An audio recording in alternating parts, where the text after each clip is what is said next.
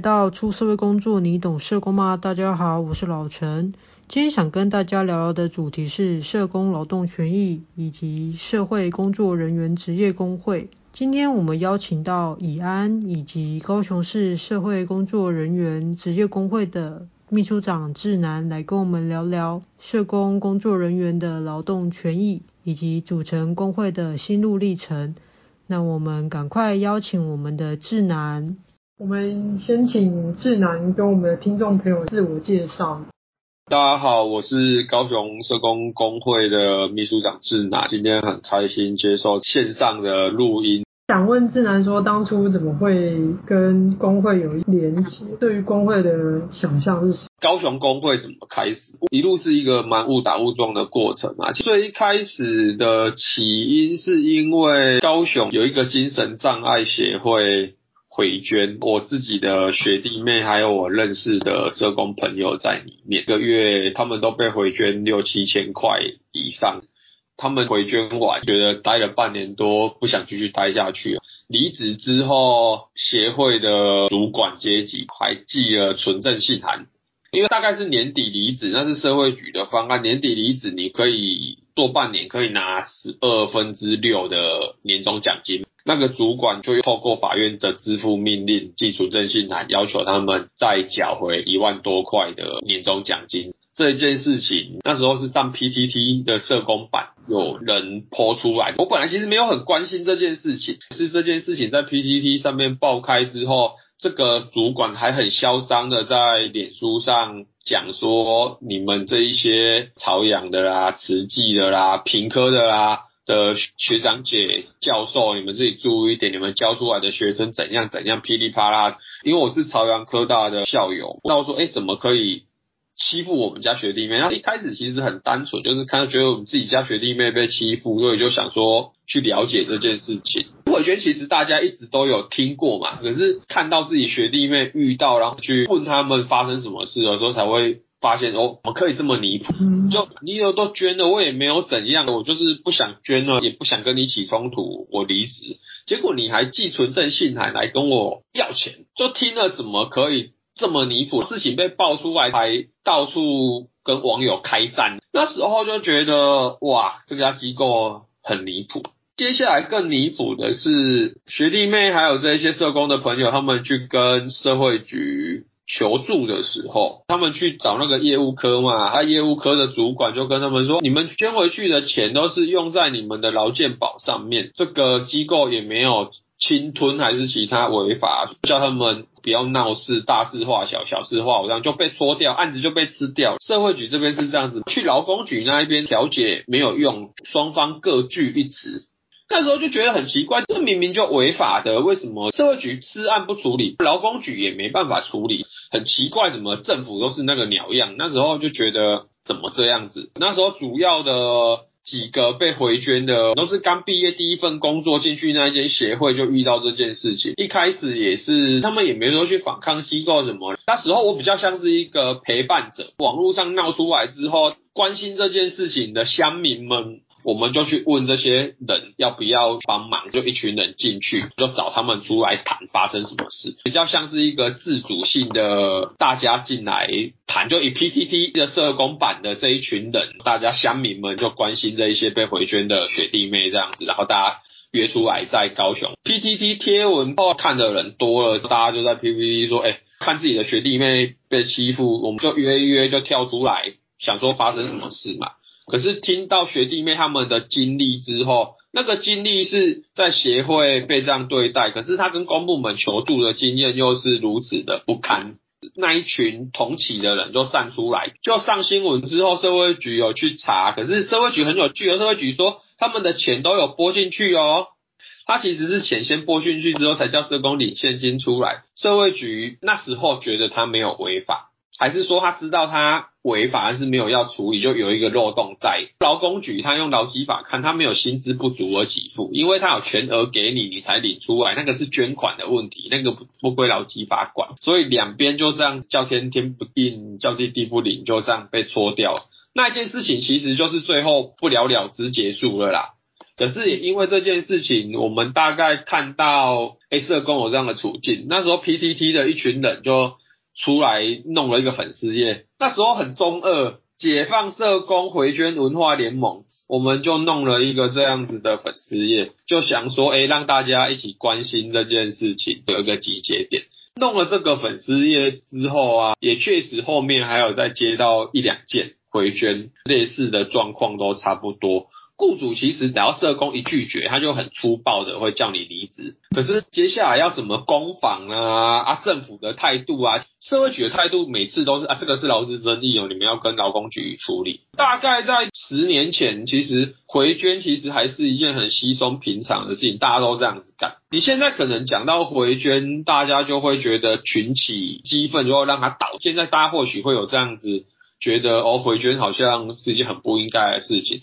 社会局也都知道，有一种最常有的说法，就是说政府补助不足嘛，就是其实做这件事情要十块，但是政府才给你六块，就钱给的不够嘛。然后另外一种就是给的不够的情况下，如果再去细追补助案跟那个委托案，雇主的应负担的劳健保是雇主要付的啊，所以就习惯有的雇主就会给社工扣个四五千块下来。那笔钱就去付他的雇主应付的劳健保，所以变成是雇主本来要付的劳健保，变成是社工要付。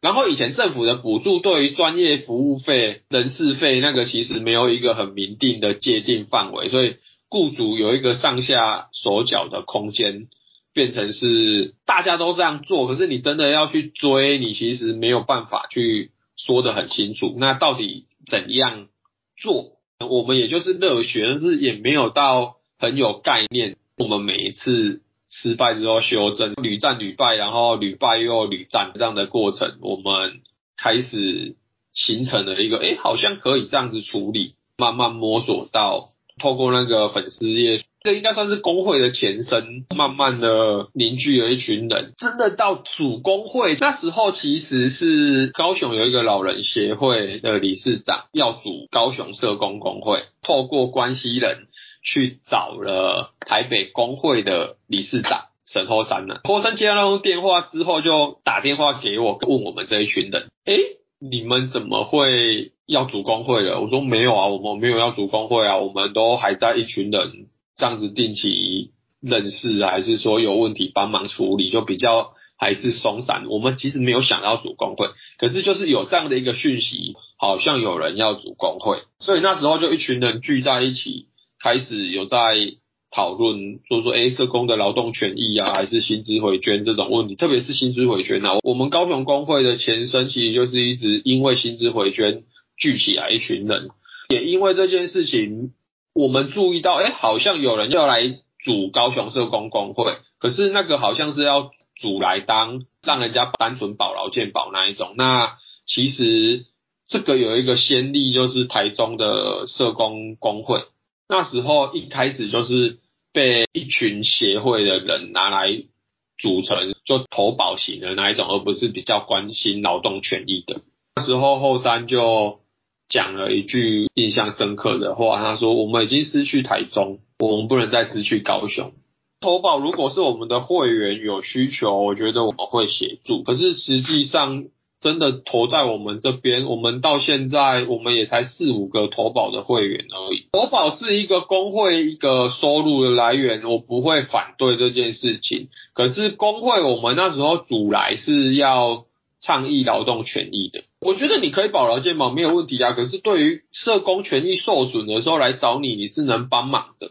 我觉得这个是工会蛮重要的一个功能。可是当然劳健保会有一个问题是，大家弄到最后都只想保劳健保。我觉得我们自己也很小心呐。如果你都是保劳健保的会员，但是这一种会员通常有些他其实就是能保就好，他。工会要在做什么事，然后正在要处理什么议题，关心什么议题，其实它是没有什么连结的。这一种我觉得会让工会慢慢失去一个动力啦。所以在保劳健保的部分，我们工会一直是比较保守，不会很主动去宣传说我们可以保劳健，特别是保劳健保其实很需要行政能力，我们其实都是。半协助性质的这样子的状况下，又一个月里大家领个几千块，那个伙伴在协助，你光一个人一下要投一，然后忽然又一下要退，那个会拖拉人家整个一整天的时间，所以我们没有很积极在推劳健保的业务，除非就真的是会员真的有需要。我们才会协助这件事情。我也想询问一下志南，刚才有提到说组成工会之前都是因为劳资争议的一个议题才会促使工会的一个形成嘛？我也想知道说，那高雄工会所关心的议题只有劳资争议吗？还是说是一个比较巨势、比较广，每一个层面只要有跟社工相关的都会去做倡议或者是去。做了解，老陈这样讲，我觉得刚延续刚刚那个投保话题，因为我觉得对有些社工来说，各个工会，我觉得大家也会面临到说，就是没有那么多劳资争议案的时候，跟社工之间的关系，或者是，我觉得先回到我们工会本身自己来说好了，我觉得工会会有愿意加入。他是愿意支持工会的，我觉得大家是比较抱持的这样的心态啦，或者是他真的遇到劳资争议，他被工会协助之后，他愿意留下来，然后跟大家继续一起努力。那不管是你有实质投入会务运作，还是你就是缴会费支持工会的运作，我觉得这样子是一个让工会可以继续存在的一个状态嘛。工会只有处理劳资争议吗？我觉得当然不是说只有处理劳资争议，而是像你处理薪资回捐这件事情，你薪资回捐其实涉及的是整个政府的社会福利服务民营化，还有补助委托制度的问题嘛。那当然是我们累积足够的案例之后，我们就会去开始去跟政府倡议啊。因为一开始你根本手上没有任何案例，还是你没有任何证据的时候，你去跟政府讲说啊，都没有人来跟我们检举啊。没有啊，没有薪资回捐啊。一开始政府的态度其实是这样子的，因为我们有去监察院，那时候是王幼玲委员弄了一个社工劳动权益的调查案嘛，我们几个工会都有去接受协助调查。去到现场，那个市家属的官员其实就说，啊，没有啊，没有回捐案啊，就没有人来检举啊。可是明明那一阵子我们已经有检举了两三案出去，他们对我们睁着眼说瞎话这样子就。那个句式你需要很多个案去累积，然后那个个案慢慢你了解到是说，哎，政府的问题，那个制度的漏洞在这边，然后特别是政府其实他会用一些，我觉得你很难预料他会怎么去处理，因为法条解释权在他们手上，他们其实会有很多方式可以去规避处理薪资回旋这件事情，不是雇主可以规避而已，而是政府也规避。处理薪资回这件事情，所以那个都是要一步一步这样去做，才能做到今天像这样子说，哎，你有一个很明确的薪资回捐的标准，还是是说怎样会被认定成薪资回捐？我觉得那个是一路六七年来全台湾几个工会的伙伴一起努力不断的去慢慢形成的一个过程。这个我觉得。是从一个个别的劳资争议变成一个制度的改革的过程，这个是我比较有看到的地方。那另外你说工会除了劳资争议之外，服务什么？我觉得工会的一个核心的出发点，我们会以劳动权益为主，所以我们也会办一些课程啊、讲座啊之类的，让大家可以愿意来参加。可是现在大家可能工作太忙还是怎样，我们自己办活动要场地要钱，然后你要抢讲师，当然我们工会干部自己讲不用。可是如果每次来的人都十几二十个人，这样我觉得就算不错，我们都愿意办。可是有时候如果真的来的人，我们工作人员都跟来的人差不多，那到底的活动要不要办？要办一个活动，其实你要相对你也要做筹备，然后要花钱要人力。可是说真的，工会现在线上的伙伴，大家全部都是自己有一份正常工作的，自己机构就很长很累，要办活动，你还要这样子在办工会的活动。那在这种人有限的状况下，我觉得要优先做哪些事情？我觉得很多人在批评工会的时候，都很少去提到一个前提是工会的。会员数其实没有到很多，我们的人力不是专职的人力，我们都是一个大家互相，哎，我就讲闲暇之余这样子来做这件事情，然后尽量把事情做好。像处理劳资争议也是我们自己下班之后，还是空闲时间这样子跟人家联络。那如果要去劳工局，也是我们自己要请我们自己的事假或是特休，还是去中央开会，都是这样子去处理这一些工会要做的事情。我前半段一路都有正职工作，后半段我就回去念博士班，就是一边念博士班一边当工会的秘书长。那要有点弹性的工作才有办法做工会。对，也大概是那个时间段开始，工会开始比较有。刚好也有一些事件开始发生，然后工会刚好可以这样处，能力就是这样子，我们的经济财务状况也就是这样子。那我们能做哪些，其实是有限的。那在这个有限的状况下，我们要主力要放在哪里？我当然今天如果有钱有闲，我当然我可以一直办不同的活动，然后。我可以各个状态我们都试一下，可是其实很认真的来说，我们现在的能量除了处理劳资争议，然后跟政府倡议一些劳动权益改革是我们的主力之外，这一些力气用完，我们还有几分力，大概两三个月办一次活动，这个都是大家每一次三个月的理监事会，大家都会讨论一次的部分。那在这样子的状况下，我们要做哪些事情？而且每个工会状态可能也不一样，然后每个县市的文化也不太一样。我们可以怎么去安排工会的活动？我觉得这个其实是有一个先天的限制。我觉得就高雄工会来说，其实我觉得我们蛮努力要突破这个能力上的限制的。可是我就毕竟大家能力有限啊，因为其实。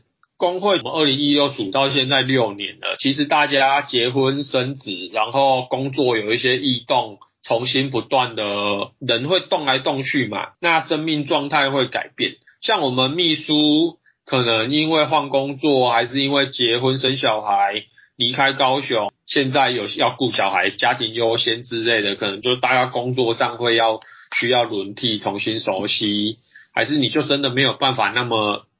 假日有时间来处理工会的事情，我觉得那个都是工会在办活动的时候很现实的状况，因为这不是一份正职工作，你没办法用正职工作的强度在要求工会的伙伴，你一定要这样子做。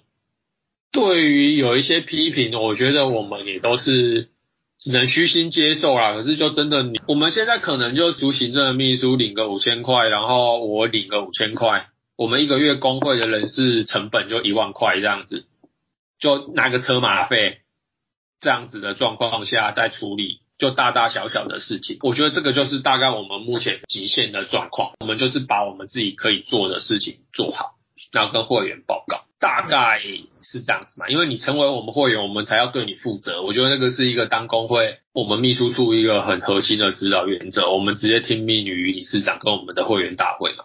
在这样子的状况下，我们工会就是采取这样的运作。而且你看这样子的人事成本，我们可以运作成这样子。我觉得这六年来大家也都蛮热血的，然后也做了很多事情，我觉得应该也够了。所以对于你网络上的批评之后。看了会觉得就很闹，但是你也不会想久了，在这个位置上，你不太会想去跟他们争辩这些事情，因为其实你干嘛把力气放在那一种根本不是真的事情上面，把力气拿去跟卫福部还是高雄市政府吵架，对啊，就能看能帮社工多争取一些事情。最近高雄市政府就联合高雄施工会、高雄工会还有社会工作人员协会。要做一本社工的劳动手册，那高雄市工会也要做人身安全的手册，这些都会找我们工会协助。个我们判这个是应该做的，我们就会投入人力去协助。对啊，我觉得有些我们做不到，还是说我们没有财务跟能力做，啊，别人在做，别人来邀请我们，我们就是像这个劳动权益方面的人身安全，那我们有处理过类似的案例，然后经验上我们可以去协助跟反馈的。人家来邀请我们，我们当然就是愿意协助啊。不会说因为他们是施工会还是他们是政府是比较对立的那一面，我们就不帮忙他们。不会啊，就像在高雄，我们跟施工会的配合关系其实都蛮好的，有议题都会互相交流。嗯，我也想回应一下志南，就是刚才有提到说，本身工会就是一个里面的人员组织都是不是专职的。我听起来就是，其实如果我们心有余力，其实会是想要去关怀更广的层面。那只要跟我们社工的权益有相关的，其实我们工会都会去介入，都会去参与，甚至是更热血的去推进很多事情，各个议题面向。不过刚刚也有提到一个，是说，因为一开始大家都是关心这些劳资争议案，然后刚刚学长也有提到一个观念，就是，哎，你成为我们的会员，我们就是会支持你。但是我觉得在工会的组成上会有这个成为会员的一个尴尬期，就像就像有的人会。私讯工会来问问，就人家说的那个什么咨询，对，咨询问一问，他就飘走了，不入会了，或者他入会，他的事情解决完了，他就走了，有点自助餐这种状况，不知道在高雄工会有没有发生？自助餐每天都在发生啊，做 那个跳团仔，自助餐蛮常发生的啊，可是以前都会是说，好，你有遇到问题，我们就帮你，可是确实是。这种人后来就会发现真的蛮多的，就是还不是会员是不是？嗯，他也不是会员，可是他不是会员，他问问，我觉得不会怎样。你本来有问题，你问工会，我们给予适当的建议，让你可以避免一些问题。我觉得这个还好，我们不会是说你一定要是会员问问题，我们才会回你啊。就问问题，我们是愿意的。可是如果你问完问题，你要我们陪你处理，那我们现在高雄工会的习惯是你要先入会，我们才会陪你去。打劳资协调，还是是说陪你去社会局提出申诉或检举？所以学长的线抓在那个实际有介入陪伴处遇上，但咨询你们还是免费送就对。咨询其实我觉得就给予基本的建议，他就然后问来说，哎、欸，我这个样子是被薪资回绝嘛？例如他拿了薪资条，那个林健宝好像。看起来有明显高报低报的问题，那个他可能不懂，可是我一看我就知道，我就会跟他分析说，你这个可以再拿一下你那个方案的补助经费。现在因为是三四九一六，所以都蛮清楚的嘛。可是像之前可能就是要确认一下他是三万二还是三万四，劳动契约怎么签，就交互比对一下，帮他看一下，然后说如果你要处理可以怎么做。我们大概会做到这样，我们工会大概粉丝页的后台我们都会做到这样子，还是说就会。加我赖，我会跟他说你可以怎么样处理。像刚刚你们说的，处处理劳资争议，我们上次也处理一个类似性品的案件啊，台中的跑来找我们，他请生理假，主管要叫他减负用过的卫生棉片。哦，很有很有名。对，因为那时候刚好我太太生，我人在月子中心，所以我们那时候接案是我接的，然后那时候。后来我有邀请那时候那个台中产业工会筹备小组的成员嘉宏一起进来，然后就嘉宏陪他一起找台中的时代力量，现在应该是议员参选人吧，都他们一起出来在台中市政府门口开记者会，这个应该有上新闻。其实对于一些性平案件，这个应该也跟劳动权益有关啊，只是像类似奇奇怪怪案件，其实我们也接蛮多的。可是外县市其实。我们通常就不会强迫他入会，因为职业工会有地域性的限制。所以这案的当事人不是高雄工会的会员？不是，不是，不是，他就是真的很无助，然后跑来问我们可以怎么帮他。雇主也做了一些很过分的事情啊，劳健保也没有帮他保。劳健保，所以还是愿意投入在，就是用工会的能量投入非会员的议题的处理。我觉得有一些议题是必须要处理的啊，你不觉得这一案听了就觉得很过分？有它的价值啦。对啊，我觉得这一案有它的价值存在。有时候我对，而且有那个公共性。台中也有好几案是薪资回捐跑来找我们。你看台中有工会，他们也没找台中工会，他们跑来找我。可是那个吹哨一开始是我大学的学弟啦，我就处理了之后，后来那一案也闹很大，厨余协会的那一个薪资回捐的案件，就诸如此类的。可是外县市说真的，因为工会法的限制，我们不会强迫外县市的人一定要入会。说真的，大家都拿回几万、十几万，我们好像也没有因为这样子。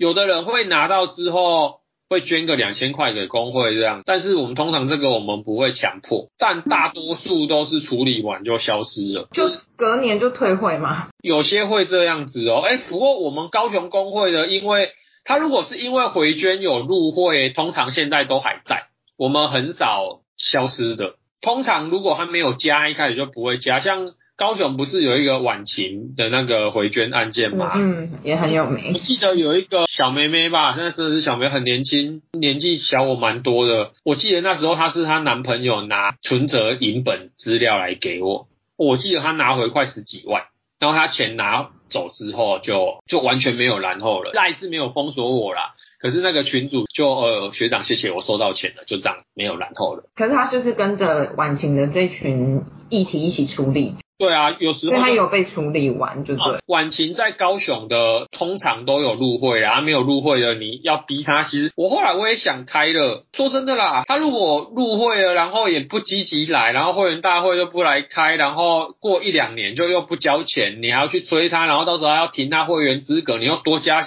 新的人力成本做什么？后来我觉得我超豁达，好像也没有必要强制的要他入会。可是现在通常啊，如果你要。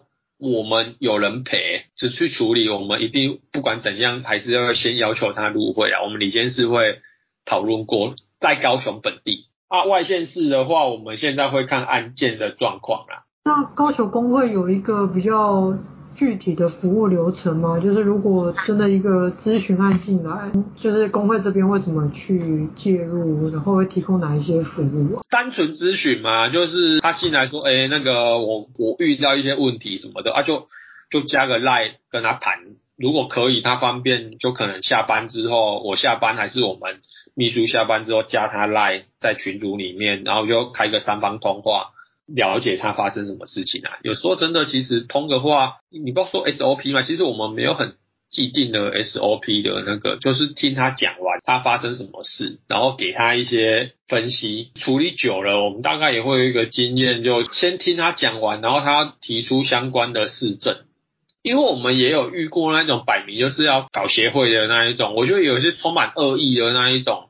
因为有时候其实那种劳健保低保一阶，还是不小心高报一阶，我觉得有时候那个是行政上的疏失，那个就叫主管调整就好了，那个没有必要弄到劳资争议。有些不太需要，还是真的就是一些有冲突的地方，大家说清楚就好了。我觉得没有必要到劳资争议，只是就可能会内沟通不良，还是说当事人的特质什么。我也遇到那一种很莫名其妙的是，自己都没有去上班，后来被用旷职的方式，还是那个试用期没过的方式被资遣，他就一直来找我们工会，说他这样子机构这样不对啊，劳工局也不处理什么的之类。可是我实际打去问劳工局哦，劳工局给我那个理由完全可以接受，因为雇主完全是遵照劳基法，而且确实当事人的上班的状况。不好啊！这种在法治的状况下，他觉得他权益受损，可是其实雇主没有违法的状况下，我觉得我们就不会介入太深。你们都是团队进行吗？还是就是单独看谁接到，然后就直接写？他会以我处理为主，但是我们旁边我都会带一个人啊，因为我比较有经验嘛。哦，有些又案情比较复杂。有些是如果我说比较单纯的，这个当事人看起来不是骗人的，呃，我必须要这样说，因为有些真的是他自己有状况，然后他要用工会来打雇主，我们遇过这种状况好几次。我们以前真的都觉得是社工权益受损，我们现在也遇到那一种很充满恶意的社工。我觉得人很多种啊，当然权益受损的还是大概占了九成，但是你只要。一遇到那个一层的那一种哦，我真的觉得你会鸡飞狗跳，所以我们到现在会自己好像会比较退一步，我们比较不会那么快就要帮忙。我们的律师也有这样提醒我们，因为也遇过真的几次之后，我们自己也吓到。你们有自己合作的律师吗？呃，我们有自己合作的律师，就是工会有付费，还是他请他做顾问是什么样的形式？因为我觉得这是很令人羡慕的资源。其实就我们凹他吧，我们那个不算是正式的，有给人家钱还是什么？像我们在地的一些议员，就像黄杰议员啊，还有林宇凯议员，他们都跟我们工会蛮关心社工权益的，他们也有定期会法资如果说社工真的遇到法律上的问题，我们其实会跟议员这边的服务处打招呼，然后让社工去。所以你说，呃，高雄工会这边的会员服务是有包含法律咨询的部分？我觉得法律咨询初步的我们会看是什么问题耶。如果说我们可以回答的，就我们我们就自己可以回答啦。可是如果真的是比较复杂的，我们通常会透过议员这边协助安排法师。我觉得这个好好了不起，真的很了不起，因为我觉得遇到这种太多法律的问题。你们其实在地找个议员，都有那种法律咨询半小时的服务就可以去啊。我们工会自己也有。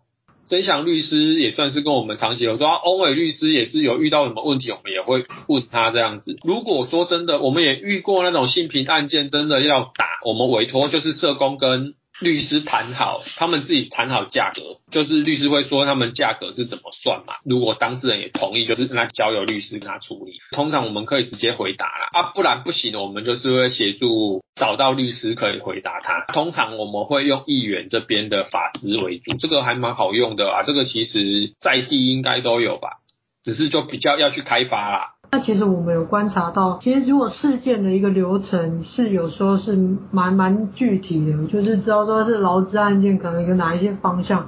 可是我觉得最困难的是当事人他的那个心理的那个压力，又要面对雇主，甚至可能已经上到媒体。那媒体这个发酵对他个人的一个嗯外在的一个压力产生，我觉得他那个心理压力是很大的。不知道工会。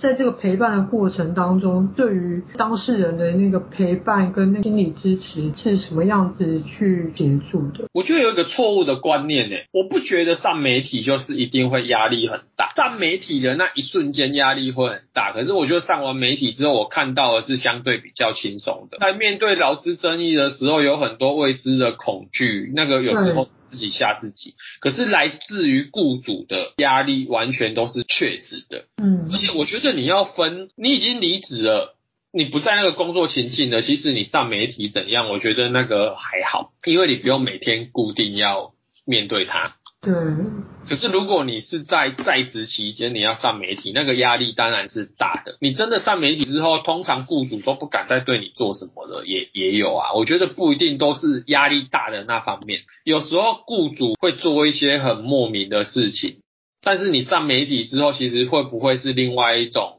对你的保护，雇主就是觉得他好像他可以只手遮天，然后都没有人会知道，所以他敢对你为所欲为。可是当这件事情上媒体了，上媒体市政府就基本上一定要正式处理，因为媒体案政府会启动另外他们的处理流程。这个你们有在公部门工作的话，你们应该会有一个基本的概念。社工的权益是会比较容易得到保障的，有时候压力我觉得会是自己。无形间，因为不知道嘛，所以你就压力会很大啊。我我会跟社工说，如果你真的觉得你精神状况很差，有需要去看医生，我都会鼓励他们去。如果你真的觉得吃个安眠药让自己可以稍微比较平缓一点，还是去跟精神科、身心科医师聊一聊。我觉得有需要那就去做。如果他真的状态一直很差，我也会建议他就停下来，不要做这些事情。可是我们比较怕的是一种他的精神状况，我已经判断他很差，但是他又不愿意停，不愿意停的状况下，因为他很想要争回他自己的权益嘛。我觉得那个我也可以理解，但是这种状况下，我通常都会叫，那你停一下，我来处理，你就照我说的做，还是我来做，有一个换身替位的那个概念。我觉得这个是我们保护他、协助他的一种方式。例如说，就我陪他去处理劳资协调，还是开调解会。他就委托我，由我去嘛，你也不用多说什么，就我来处理。还是说你就不要去多有冲突？我会先跟你谈好，说你要的东西，然后可能来来回回的那个过程，我会跟他先解释清楚。就假设说雇主欠他五万块去调解，可能有时候会变成是三万块、四万块这样子会谈嘛。当然，我们既然能全部拿到是最好的。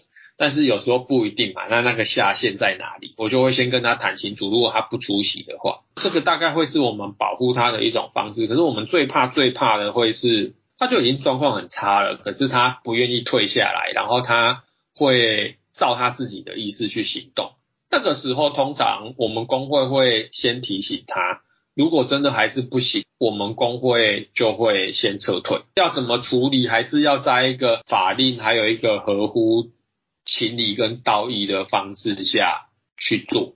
如果雇主今天愿意好好谈，然后他愿意该赔的赔，我们没有必要再多做一些其他的事情。那社会局也有该罚罚雇主的去罚雇主，看起来是可以接受的状况下，我们也会跟当事人谈。当事人一直有一些非理性的行动，狮子大开口，还是讲出了超过我们工会可以处理的东西，还是他讲的东西其实是没有证据，这个其实平常是最难处理的啦。他讲的那些东西，其实你没有证据，因为通常有证据的一定是跟钱有关系的嘛。然后他就说他有霸凌我啦，还是什么上班怎样对我的，那个其实是工会没办法处理的。就说我上班这样子被他口语说骂笨蛋啊怎样之类的，那个通常很难认证跟处理，所以我们通常能处理的都是比较具体的劳资争议。可是有的当事人他在意的是那一种很口语的霸凌，说真的，我们没有办法处理。有的当事人他就纠结在那边，然后自己让自己情绪状况很差。但那个我们会跟他试着好好谈做调解。有的人会就可以接受，但是有的可能心理机制没有办法转换的那么快，然后会陷在那边。那我们会陪他一下，跟他好好谈。可是如果他一直这样子的状态，我觉得就会跟他重新讨论。这件事情要怎么处理？如果真的你的期待跟工会可以处理的不一样，那真的就比较抱歉，我们没办法处理。刚才有提到说已经成立工会也六年了，嗯、那其实也服务了很多的劳资争议，或者是很多像刚刚说的性平案件，有没有什么样的服务案例让你比较印象深刻的？对于你的社工职来是一个很重要的影响，或者是有哪一些回馈？我觉得每一案对我来说都是很重要的，因为其实有时候我处理劳资争议，我真的是当在交朋友啦。我觉得有时候我觉得我不会把他们当会员还是什么，我觉得就真的是遇到一个朋友，然后遇到问题陪他可以处理这件事情。那这个人会不会真的变你的朋友？就缘分嘛，因为我现在比较豁达，以前可能还是会说啊，干什么处理完也不加工会，然后得失心，换一千块都没有。我后来我算的就是我自己也，因为这些人的案件，我自己学到说，哎，制度的漏洞在哪里，然后慢慢往前推进。后来我都是这样子在看待每一个案件，也因为过去的那些案件的累积，现在我大概一看，我大概就知道。哎，这个是怎样的案件，然后可以怎么处理？当然，这个是比较在高雄市的状况啊，因为外县市有的政府是真的蛮厚脸皮或不要脸，有的县市政府对于薪资回捐还是对社工权益受损的事情，其实是很皮的啦。然后你也真的拿他没办法。像上次处理一个彰化的回捐的案件，就已经罪证确凿了，然后他手法是蛮特别的，政府员捐款每个月要捐一四四零。然后他捐一四四零的钱啊，不是那个生辅员的名字，是生辅员儿子的名字。所以其实那个要查，你其实不是当事人出来讲，政府去查也查不到。可是整真的弄出来之后啊，诶他们的劳工处说没有违法，社会局说哦，这是捐款瑕疵，这个不是薪资回捐。这件事情工会闹到立法院去开了一个记者会啊。啊，卫福部出来说这个是薪资回卷，然后彰化县的那个社会处的主管还在那边引导说这个是捐款瑕疵，他当场对着媒体记，他不敢跟我说这个是不是薪资回卷，诸如此类的处理案件还是很多奇奇怪怪的事情啊，我觉得都还在学习。你要说印象深刻，我觉得每一件印象都很深刻，因为我觉得遇到这种事情，社工都是受伤的啦。这些回捐的案件，还是说劳资争议案件的手法，也都在进。对，都觉得晚晴很夸张，回捐十几年，然后政府完全没发现。因为晚晴一次出来十几二十个人，我如果说这印象很深刻，晚晴为什么让人印象深刻？是我第一次一次那么多社工。而且这些社工横跨十年，我看到十年来晚晴怎么叫社工回捐被政府抓到，最早十几年前是。政府就没有再抓嘛，他要怎么，他直接扣都没有关系嘛。可是后来社工纳入劳基法之后啊，还有政府开始有在比较查，晚晴就变成是哦，先汇全额给你，然后你再转账出来给协会。高雄市政府因为连续被我们工会抓到很多次回捐嘛，开始就查，他们要求要付账本，他们要付账本之后啊，晚晴又又变了一个回捐的方式，就是社工发薪日那一天中午出去领现金回来交给会计，那个你完全就抓不到啦，对不对？诸如此类的，你也觉得哦，这些雇主真的蛮厉害的。哎，这样还不够哦，台中那一件回捐，后来我发现是什么，你知不知道？他们也不捐进去机构账户了，因为还有收据会有证据嘛。他们直接捐主要的主管主事者的个人账户，他们直接用个人账户在当收支人，回捐的钱捐进去那个人的个人账户，然后薪水也用那个人的个人账户发。诶这个手法你看一直在进化，我就觉得哦，可以这样子，就觉得蛮厉害的。然后社工也配合这样子做，我也觉得蛮奇怪的啦。对，有时候我觉得我比较不解的是，为什么社工会愿意持续这样子一直做？这个其实是一个是组织认同吗？没有啊，你如果组织认同，你不会来跟我检举啊。真正对组织有认同，他就是这样子捐，他不会出来。做检举，像婉晴第一个吹哨者，他是真的被逼到了，他才出来，不然他本来也都是配合这样子捐。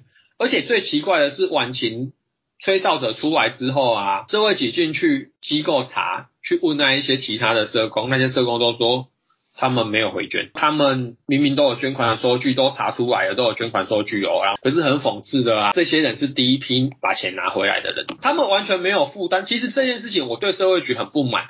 我就说他们不是没有回捐吗？那你们干嘛还帮他们把钱讨回来？进搭便车嘛，就工会的人都会有这种习惯，自己也在思考这件事情啊。你没有站出来的人，你有出来检举，你才可以把钱拿回来嘛。你自己都说没有被回捐，那你为什么还把回捐的钱拿回来？我觉得也很矛盾啊。冲突的现场本来就是这样子啊。我们工会。真的，大家核心的成员讨论之后，我们还是回到一件很核心的事情，就是当初来找我们的社工，我们把他照顾好。如果有缘分，他就成为我们的会，一起大家继续努力。而我真的拿了钱，拿了十几万，拿了二十，我真的印象好深刻。那个拿了二十万的小妹妹拿了就走了，我每次想到我就会念。我觉得那不会是刺，但是就会是想酸一下，拿回二十几万。而且他也是在高雄工作，他没有加工会，这件事情真的让我 murmur 很久。因为这件事情我有被我们秘书念，过那你帮他要回二十几万，然后他不加工会，真的。道义上很说不过去，真的就是我刚刚讲的，你让他加了，我觉得他心不在这里，他也没有，他只是想把钱拿回来，他就把我们当跳板拿了就走了，还是他自己也根本不知道这一些人情世，本来觉得那些钱就是他的，他就是可以拿回来。人很多种嘛，干嘛要强迫自己一直在那个框架里面？当然，工会有一个工会要运作的那个法则，我觉得那个是应该要遵守的。可是我觉得。有一点弹性，不要让自己那么辛苦。大多数的薪资回捐的伙伴，高雄的如果有留下来的，其实我们都是蛮好的朋友，大家都会互相联系。其实我对高雄工会印象最深刻，就是有办一个实体的展览，有在经营实习生、学生族群这一块，因为我想这也是高雄工会蛮自己的一个风格，就有想到回去校园。跟这些还不是真的入职场的社工，你们那时候大概这条路是怎么走的？因为我们觉得社工你已经是那个样子了，毕业之后就是那个样子，我觉得要改变。有些时候有些难，其实最容易发生问题都是刚毕业的社工，那因为不懂，我想被剥削，所以其实我觉得我们很早就定下要走校园这件事。有一些老师自己也关心这些议题，所以就会请我们去学校做分享，维持做这件事情，也为了栽培后进啊，所以我们也有收实习生。可是真的能撑住的，好像没几个，所以后来也收了两届，就没人再来。因为毕竟不是传统的实习机构。那时候高一的实习生来的时候，好像学校里面是老师保他嘛，然后应该学校里面也有一些讨论，有没有正式的立案证明，督导有没有合格的学经历、工作经验啊什么的。可是完全没有问题啊，我们工会的理监事全部都。硕士毕业，然后有社工师证照，我们本身就有照，所以我们的规范，对，阵容坚强，对，阵容坚强，真真的是阵容超坚强，华丽。对，那怎么挑我们的学经历？我觉得应该比较困难一点的，而且我们本身也都有证照，所以在这样子的状况下，哦，就蛮顺利的来实习。高一的是收研究生，然后长荣收了五个大学生做方案实习，实习。就是让学生来知道嘛，然后让他们办活动。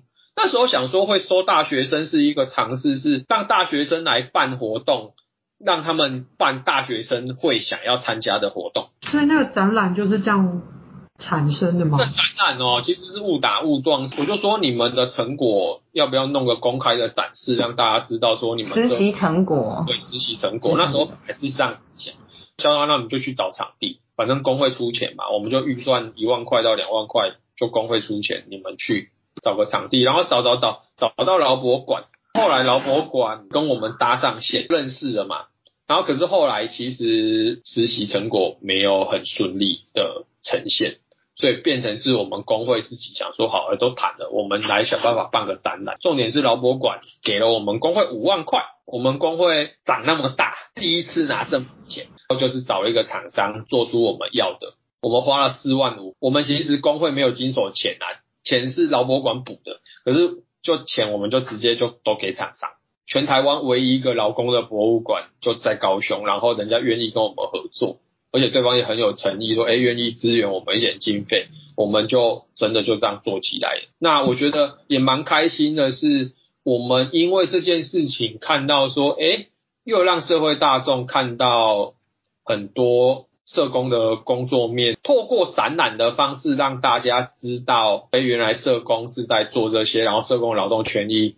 很重要，为什么很重要？然后会遇到哪些问题？因为以前我们的受众都是社工为主嘛，可是这一次因为这个展可以对到一般的民众，就劳博馆回馈我们的反响很好，那我觉得就是一个新的尝试，而且展期蛮长的，三四个月。当初其实不是要特别办展，当初其实是实习生想说好让你们你们做了什么，然后你们看到什么，你们就弄个东西出来。可是后来发现他们没办法，啊，我们就自己弄了，又刚好有笔钱，完成了这些事。工会还有什么样近期的活动吗？这两年工会面临很大的挑战是疫情，社工其实平常都在外面跑，那我们是希望是说还是让大家安全一点。我们就尽量不办实体的活动，但是我们最近有在筹划一些线上的讲座，有在想这些事情啊。我们今年会员大会要改选，最近大家在忙这件事情，这是工会目前要先完成这件事之后，下半年再来做新的事情。这半年最重要的应该是社公司的那个学分班那个 考试，最近应该是在工会在前阵子在处理这件事情吧。下半年应该就例行性的补助作业要点，就每年都会开。而今年应该政治的局面又会不太一样，不知道诶，卫福部长不知道会不会换人，可能就会再关心注意一下。官员一换啊，那个整套处理事情的态度方式就不一样。好，那老陈也会把就是高雄工会的粉砖放在我们的说明栏上面。那如果有相关的活动的话，大家都可以去关注。最后想要问自然是说，如果加入工会，或者是说对于工会议题很有兴趣，以你这样过去的这些经历，对于现在工会有没有什么样的建议或者是想法可以分享吗？从第一个工会到现在就十年、十一年，二零一一桃园跟台北工会开始，我们工会今年会是第六年，这样一路走过来，我们完成了很多事啦。你六七年前讲说我要杜绝薪资回旋，人家会说你神经病，人家会说不可能。社工好像都很习惯接受那不合理的待遇，大家都觉得改变不可能。我就六七年前我的感受是这样，可是这几年其实当越来越多的社工愿意站出来，特别是五一的时候，那个感受最强烈。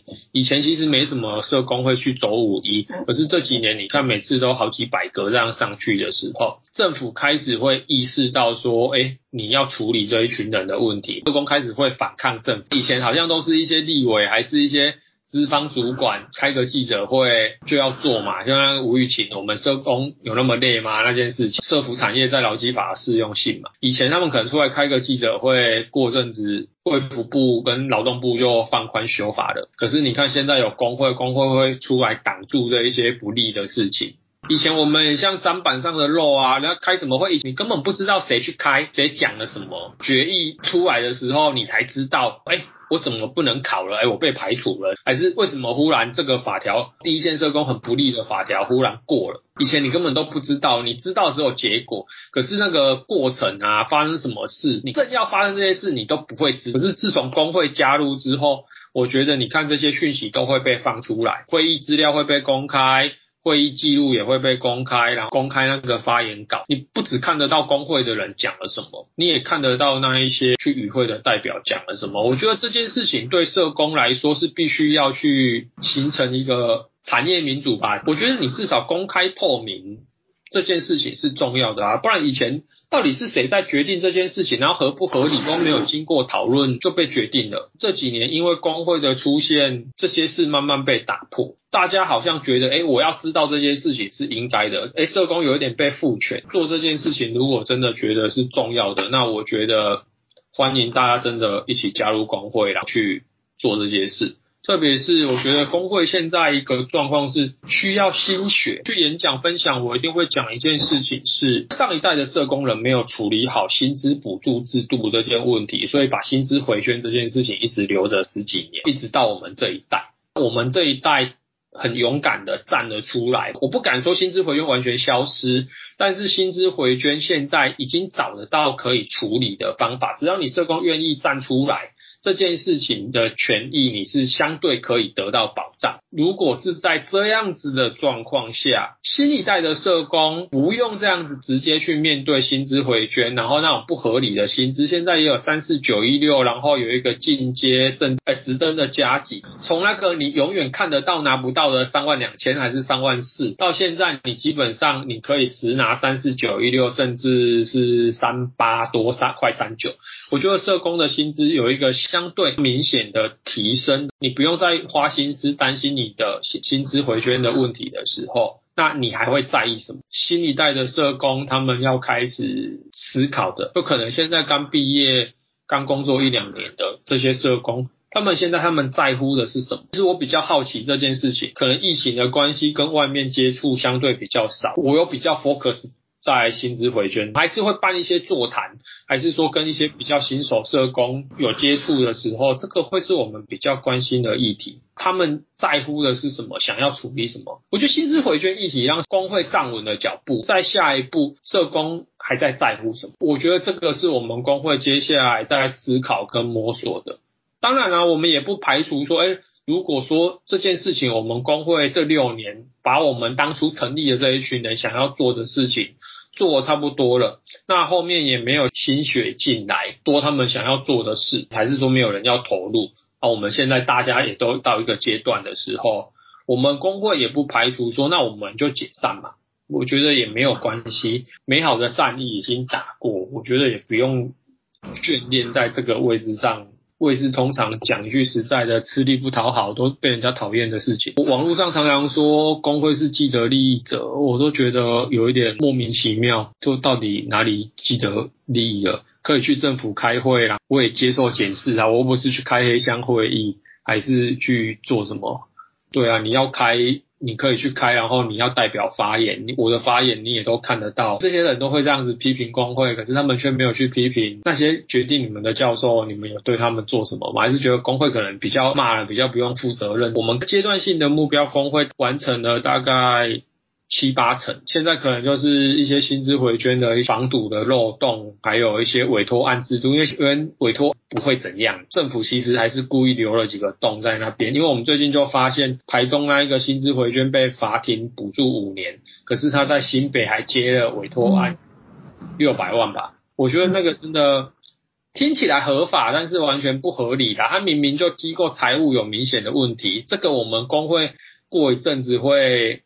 发布讯息，我们会送台北的政风，他们怎么处理我们没有办法确定啊，但是就有一个纸本嘛，年底再去卫福部开会的时候来讲这件事情，让薪资回捐的机构。不要再薪资回捐，让社工的权益得到保障。机构如果回捐，他应该得到相应的教训。那这件事情我们会继续贯彻下，努力把帮社工把钱拿回来。新一代社工现在到底关心什么？因为有时候会在一些社团里面看到的是，我觉得现在的社工会被抱怨薪水涨太低，三四九一六这样薪水太低，我都会去思考说，那他们在意这样的话，那薪资接下来要怎么提升？我自己也会好奇嘛。可是这个就是随口讲讲，我们大概可能经历过以前两万七、两万六那个年代，所以现在都觉得三四九一六有一个相对稳定，然后有一个进阶。工会现在会很在意的是那个进阶社工能不能顺利拿到，因为我们那一天拿到卫福部一个看了觉得蛮触目惊心的资料是。社工实际进阶的那个比率不到三成，所以代表说三四九一六根本没有升上去。这件事情其实不严重，没有人来跟我们反映啊，我没有没有案例，我是看到数据啊，可是实际的案例发生是怎样，我们还需要再看一下。跟政府打交道最困难的地方就是你一定要有案例了，你去跟他们吵，他们才会愿意理你。如果你只是说我觉得这样子有问题。他就给我陪陪，给你笑笑的说啊，好，那我们会注意，然后怎样的话，我们再讨论。你其实他们会做什么，大概我现在都会猜得到啊。那刚才很重要就是在这一集的听众朋友或者是社工朋友，可以思考看看对工会的想象是什么，甚至你自己本身是社工，那你关心的是什么？嗯，你关心这个环境是哪一个议题？很谢谢智男非常丰富的分享。今天的访谈就到这边，谢谢智男，谢谢你们，谢谢，大家加入社工工会，改变社工专业，对，这这样子的，交给你们，好，谢谢。